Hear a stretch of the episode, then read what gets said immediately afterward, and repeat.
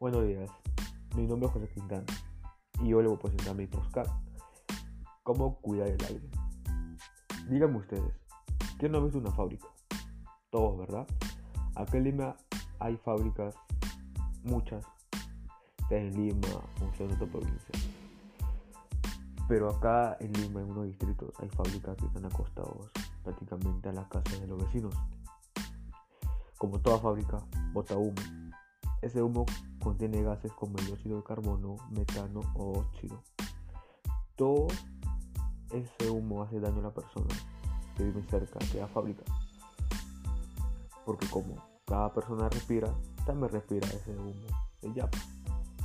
También afecta a la persona que sufre de asma.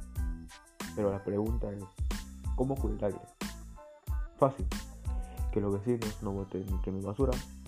Que en Navidad y en Año Nuevo no quemen muñeco ni cohete, en usar bicicleta en vez de carros o buses o automóviles.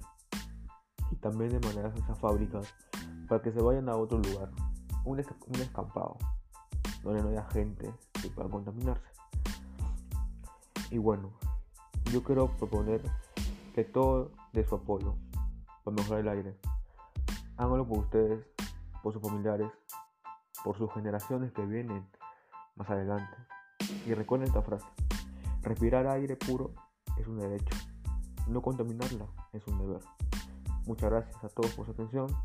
Mi nombre es Quintana y nos vemos en la próxima podcast.